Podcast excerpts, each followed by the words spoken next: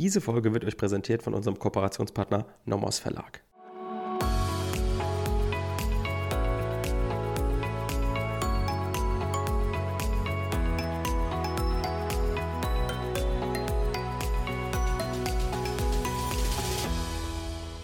Willkommen zu einer neuen Folge Kurzerklärt. Heute wieder wie jeden Mittwoch im Strafrecht unterwegs. Wenn wir uns anschauen, wo wir uns im Moment befinden, wir befinden uns im Mord, spannender Paragraph. Wir haben uns schon angeguckt den Diebstahl, wir haben uns angeguckt den Betrug, wir haben uns schon ähm, den gesamten AT angeguckt und befinden uns jetzt eben im Mord. Und der Mordparagraph ist für uns eben deshalb auch so spannend, weil einerseits die Fälle natürlich spannend sind. Deswegen habe ich auch heute wieder ähm, ein Beispiel anhand eines äh, Originalfalles dabei, damit es irgendwie anschaulicher wird, gerade wenn wir spannende Fälle haben, wo wir die natürlich auch besprechen, dass wir die auch gleich irgendwie in eine Klausurlösung gießen können, beziehungsweise das Ganze mit dem Klausursachverhalt erstmal uns stellen, die Frage, und dann auch beantworten können. Und natürlich ist es weniger kompliziert als jetzt zum Beispiel der Betrug. Also man kann mehr auswendig lernen, wenn man bestimmte Situationen schon gelernt hat, auswendig gelernt hat, dann kann man eigentlich schon sehr viel mitmachen. Und was ich auch noch sagen muss, man kann, finde ich, im Mord sehr viel mit Definition arbeiten.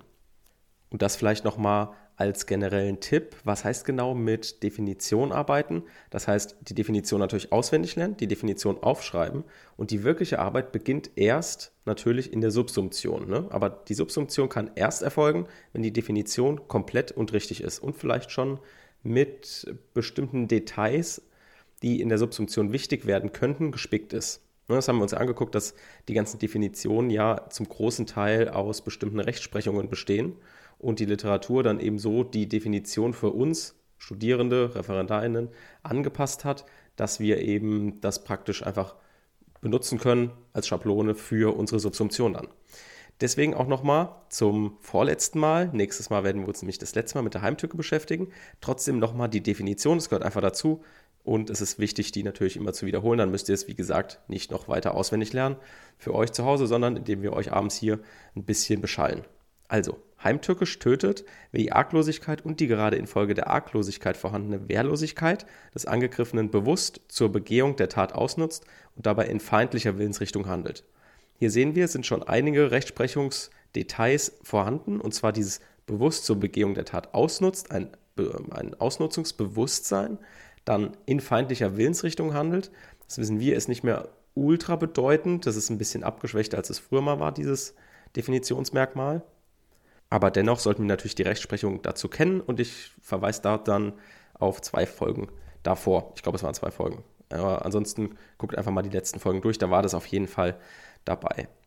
Dann haben wir, wenn wir die Heimtücke haben, müssen wir, also wissen wir sofort, wenn Heimtücke definiert wird, a, wir müssen noch Arg- und Wehrlosigkeit definieren. Und arglos ist danach, wer sich zur Zeit des Beginns der Tötungshandlung keines Angriffs von Seiten des Täters versieht. So, da haben wir auch wieder ein Detail drin zur Zeit des Beginns der Tötungshandlung. Da haben wir auf den maßgeblichen Zeitpunkt der Arglosigkeit abgestellt. Nochmal ganz kurzer Verweis, hier gibt es natürlich zwei Ausnahmen. So, dann die Wehrlosigkeit resultiert beim Heimtückemord aus der gerade aufgrund von Arglosigkeit eingeschränkten oder ausgeschlossenen Verteidigungsmöglichkeit. Arg und Wehrlosigkeit müssen zwingend kumulativ vorliegen. So, damit erstmal zum Allgemeinteil. Den Aufbau erspare ich euch jetzt einfach mal, weil der natürlich super easy ist im, ähm, im, im Mord. Deswegen müssen wir den jetzt nicht nochmal wiederholen. Damit quäle ich euch ansonsten nur. Wir schauen vielmehr auf den heute relevanten Fall. Wir werden jetzt in den letzten zwei Folgen zur Heimtücke, werden wir uns zwei relativ nahe Konstellationen angucken, wo man trotzdem differenzieren muss. Das ist immer unter zwei Begriffen gepackt. In euren Lehrbüchern wird das auch dabei stehen. Da ist einmal das Problem der latenten Angst und das Problem von dem Sekundenargwohn. Das sind also zwei unterschiedliche Dinge, die in, auch in der Konstellation doppelt vorliegen können, aber was man trotzdem irgendwie trennen muss. Und das wollen wir uns heute mal ein bisschen vor Augen führen.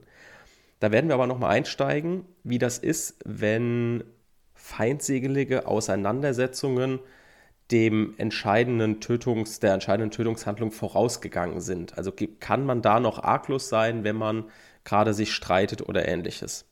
Und hier kommt es auch auf eine Differenzierung an. Das haben wir schon mal in der Folge davor angesprochen. Da werde ich gleich nochmal anknüpfen. Aber nochmal so viel, wenn ich sage Differenzierung, bedeutet das, es ist super sexy für den Korrektor, wenn ihr schreibt Differenzierung. Ne? Also immer, wenn ich sage, hier müsst ihr differenzieren, nehmt das so in den Wortschatz auf und schreibt das auch in der Klausur. Also wenn ihr ähm, zum Beispiel irgendeinen bestimmten Fall habt, dann schreibt ihr, ja, hm, kann man so oder so sehen, da muss man differenzieren. Im Grund, grundsätzlich ist es so, im Ausnahmefall ist es so. Im Strafrecht ist es nämlich oft, dass es einen, einen Grundfall und einen Ausnahmefall gibt. Dieses klassische Regel-Ausnahme-Prinzip, das findet sich natürlich in jedem Bereich, im Strafrecht, im öffentlichen Recht, im Zivilrecht. Und gerade hier auch in der Heimtücke muss man eben öfter mal differenzieren. Und wie man jetzt genau differenziert, schauen wir uns an dem heutigen Beispiel erstmal an der feindseligen Auseinandersetzung nochmal an. Also wir haben ja ähm, in einem Fall schon gesagt, dass ähm, man bei feindseligen Auseinandersetzungen nicht grundsätzlich sagen kann, dann, dann ist das Opfer nie arglos, weil es ja immer irgendwie damit rechnet, dass es angegriffen wird. Da hatten wir uns aber einen Fall angeguckt, ich ähm, zitiere nochmal, das war BGH 5 STR 338-17.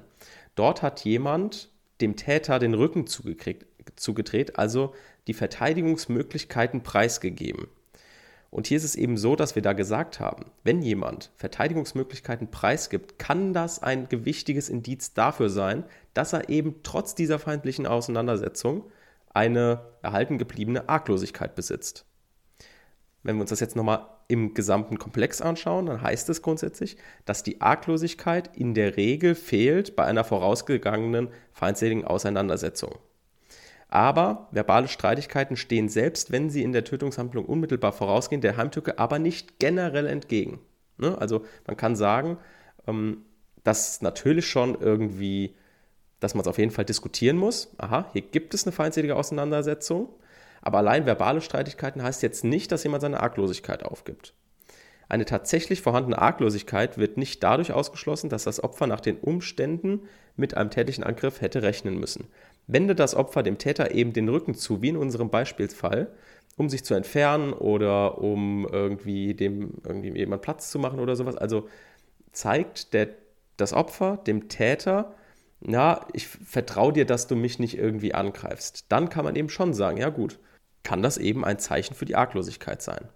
Muss es aber nicht, denn es kann natürlich auch sein, dass andere Indizien wiederum auf eine fehlende Arglosigkeit hindeuten. Ne? Also man muss immer den Sachverhalt komplett auswerten, alle Indizien sammeln und dann für sich diskutieren und dann eine vertretbare Entscheidung treffen. Das alles ist heute aber nicht unser Thema. Ich möchte damit nur einsteigen, weil es in unserem heutigen Fall um eine ähnliche Situation geht, also um feindselige Auseinandersetzung, um eine Situation, die über Wochen oder beziehungsweise sogar Monate hinweg eine Drohkulisse für das Opfer aufgebaut hat. Und hierzu müssen wir uns erstmal diesem Problem der latenten Angst stellen und uns das mal genauer anschauen. Also, die latente Angst, was ist das jetzt eigentlich für ein Problem? Eine auf früheren Aggressionen beruhende latente Angst des Opfers hebt seine Arglosigkeit erst dann auf, wenn es deshalb im Tatzeitpunkt mit Feindseligkeiten des Täters rechnen. Also auch hier müssen wir differenzieren. Auch hier müssen wir wieder exakt im Einzelfall gucken, wie ist die Situation. Man kann hier also keine Schablone drauflegen, sondern man kann sich die grundsätzlichen Kriterien anschauen, muss aber immer im Hinterkopf behalten, es kann auch in der konkreten Situation mit Hinweisen, die uns der Klausurensteller gibt, anders ausgehen. Ein Wegfall der Arglosigkeit ist erst dann in Betracht zu ziehen, wenn für das Opfer ein akuter Anlass für die Annahme bestand, dass der ständig befürchtete schwerwiegende Angriff auf sein Leben oder seine körperliche Unversehrtheit nun unmittelbar bevorsteht. Und das ist ein Zitat aus einer BGH-Entscheidung, und zwar vom 11.11.2015, 5 STR 259-15. Die werden wir uns jetzt mal ein bisschen genauer anschauen.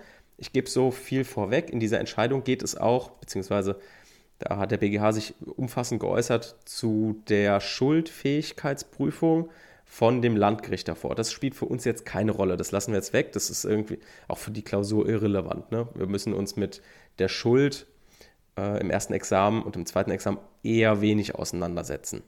Deswegen gucken wir uns nur an, was der BGH zu dem Mordmerkmal gesagt hat. Und wir gucken uns vorher den Fall an, um mal einen Beispielsfall für diese latente Angst zu haben, um dann sagen zu können, okay, reicht das hier aus, dass, der, dass das Opfer im Zeitpunkt der Tat Arglosigkeit hatte oder nicht. So, also der durchaus spannende Fall Ähm, da hat das Landgericht jetzt im Wesentlichen Folgendes festgestellt. Der Angeklagte ist Eigentümer eines Mehrfamilienhauses in Hamburg, in dem er zur Tatzeit auch selbst wohnte. Der später getötete Herr W. war Mieter einer im ersten Obergeschoss des Hauses gelegenen Wohnung. Seit einem von Herrn W. nicht akzeptierten Mieterhöhungsverlangen des Angeklagten lebten die beiden in Streit. Dessen Grund lag hauptsächlich in der Persönlichkeit des Angeklagten, die durch zwanghafte, von hoher Kränkbarkeit geprägte impulsaggressive Züge bestimmt ist. Bei Begegnungen mit Herrn W. geriet der Angeklagte oftmals in hochgradige Wut, beschimpfte ihn und forderte ihn zum Auszug auf. Also genau so, wie man sich das Vermieter-Mieter-Verhältnis sehr gerne vorstellt. Ähm, also grausame Bedingungen für den, äh, für den Mieter, weil, weil der Vermieter am Durchdrehen ist. Darüber hinaus entwickelte er seit Sommer 2011 ein wahnhaftes Ideengebäude, das sich in einer paranoid gesteigerten Überzeichnung und Umdeutung alltäglicher Situationen auswirkte. Er glaubte sich von Herrn W. verfolgt und mit Hilfe von Wanzen überwacht sowie durch Dritte beschattet. Schließlich sah er ihn als Kopf einer konspirativen Bande an, der ihm nach dem Haus und weiteren Vermögenswerten trachte. Im Herbst 2012 stellte er, mit einer Axt bewaffnet, Herrn W. wegen eingebildeter negativer Äußerung zur Rede. Dieser konnte flüchten, jedoch gelang es dem Angeklagten, ihn zu stellen und mit der Faust bewusstlos zu schlagen. Hierfür wurde der Angeklagte unter Strafaussetzung zur Bewährung zu acht Monaten Freiheitsstrafe verurteilt. Jedoch entspannte sich die Lage nicht. Das heißt, er wurde schon mal mit einer Axt bewaffnet angegriffen. Ne? Das ist äh, also wirklich eine latente Gefahr, die jedes Mal im Treppenhaus besteht, dass der Mieter von dem verrückten Vermieter angegriffen wird. Am Morgen des 12. Februar 2014 begab sich Herr W. ins Treppenhaus, um die Tageszeitung zu holen. Wie stets, wenn er sich dort befand, trug er eine Dose Pfefferspray und ein für einen sofortigen Notruf vorbereitetes Mobiltelefon bei sich. Der Angeklagte hörte Herrn W. und wollte ihn wegen eines kurz zuvor eingegangenen anwaltlichen Schreibens zur Rede stellen. Er betrat das Treppenhaus und sprach ihn in barschem Ton an. Aufgrund seiner wahnhaften Beziehungsverarbeitung deutete er die durch das Landgericht nicht feststellende Reaktion Herrn W.s als herabsetzend und glaubte sich von ihm als Wurzelzwerg bezeichnet. Zorneinbrand versetzte ihm einen kräftigen Faustschlag ins Gesicht. Herr W. ging zu Boden und blieb mit schmerzverzerrtem Gesicht liegen. In wahnbedingter Verkennung der Situation meinte der Angeklagte, dass Herr W. ihn grinsend verhöhne. Dies ließ ihn raptusartig, was auch immer das heißt, derart in Wut geraten, dass infolge eines aggressiven Impulsdurchbruchs die letzten Schranken brachen und er sich spontan entschloss, dieses ihn vermeintlich angrinsende Gesicht seines ihn verhöhnenden Feindes endgültig zu vernichten und den Menschen auszulöschen. So, in der Folge holte er aus der Abstellkammer einen Zimmermannshammer und schlug damit mehrfach auf das Gesicht und den Kopf seines Opfers ein, um es zu töten. Hierdurch verursachte er schwerste, möglicherweise schon tödliche Verletzungen. Nach wie vor rasend vor Wut stach er anschließend mit einem Messer mehrfach und mit großer Wucht in den Hals- und Brustbereich. Währenddessen rief er, jetzt reicht es, es ist genug. Werbung. Auch heute haben wir wieder eine Empfehlung für euch, und zwar vom Nomos Verlag. Das Buch haben wir auch schon mal vorgestellt. Das ist das Buch Öffentliches Wirtschaftsrecht von Professor Dr. Matthias Knauf. Und zwar, was heißt jetzt öffentliches Wirtschaftsrecht? Da geht es eben um den Staat als Marktakteur. Also was ist, wenn der Staat am Markt teilnimmt? Für wen ist das jetzt wichtig? Das ist vor allem einerseits natürlich auch im ersten Examen wichtig. Da gebe ich euch nur dieses äh, als Stichwort kommunales Wirtschaftsrecht. Dafür könnt, ist auf jeden Fall relevant, dass es dort auch alles behandelt. Wo es auch ähm, besonders relevant ist, ist natürlich im Schwerpunkt. Ne? Wirtschaft und Verwaltung zum Beispiel ist es auf jeden Fall sehr wichtig, das zu können. Denn es findet sich auch überall wieder. Ne? Also es ist natürlich im EU-Recht, im Verfassungsrecht drin, es ist im Gewerbekartellrecht, Regulierungsrecht, alles ist da irgendwie enthalten. Und daher ist das auf jeden Fall für diejenigen, die sich damit mehr beschäftigen wollen, sehr sinnvoll, kann ich euch empfehlen. Und erscheint jetzt auch in der Neuauflage im März 2023, also nächste Woche. Und ja, hat 300 Seiten und ist die dritte Auflage. Werbung Ende. So, daraufhin ist das Opfer verstorben und jetzt hat das Landgericht den Vermieter wegen Totschlags verurteilt. Jetzt müssen wir uns natürlich anschauen, okay, könnte das nicht ein Mord sein? Weil wir haben ja jetzt schon festgestellt, naja, also es besteht zwar eine Drohkulisse, also der, das Opfer hat eine latente Gefahr, das heißt aber nicht automatisch, dass er trotzdem eventuell in der Situation arglos sein könnte. Denn wir haben natürlich auch den Hinweis oben. Ne? Es war 2012 der Angriff mit der Axt Natürlich hat man da Angst, aber es ist zwei Jahre lang auch jedenfalls nichts in der Art passiert. Das heißt, er kann ja nicht jeden Tag voll Argwohn sein, wie es jedenfalls die Arglosigkeit bzw. die nicht vorhandene Arglosigkeit voraussetzt. Also da müssen wir also auch den Sachverhalt uns genau angucken. Und genau so sagt das eben auch der BGH. Der BGH sagt dazu, die Revisionsführer weisen zu Recht darauf hin, dass das Landgericht seiner Prüfung des Mordmerkmals der Heimtücke unzutreffende rechtliche Maßstäbe zugrunde gelegt hat. Nach ständiger Rechtsprechung des Bundesgerichtshofs steht eine auf früheren Aggressionen und einer feindseligen Atmosphäre beruhende latente Angst des Opfers der Annahme von Arglosigkeit nicht entgegen.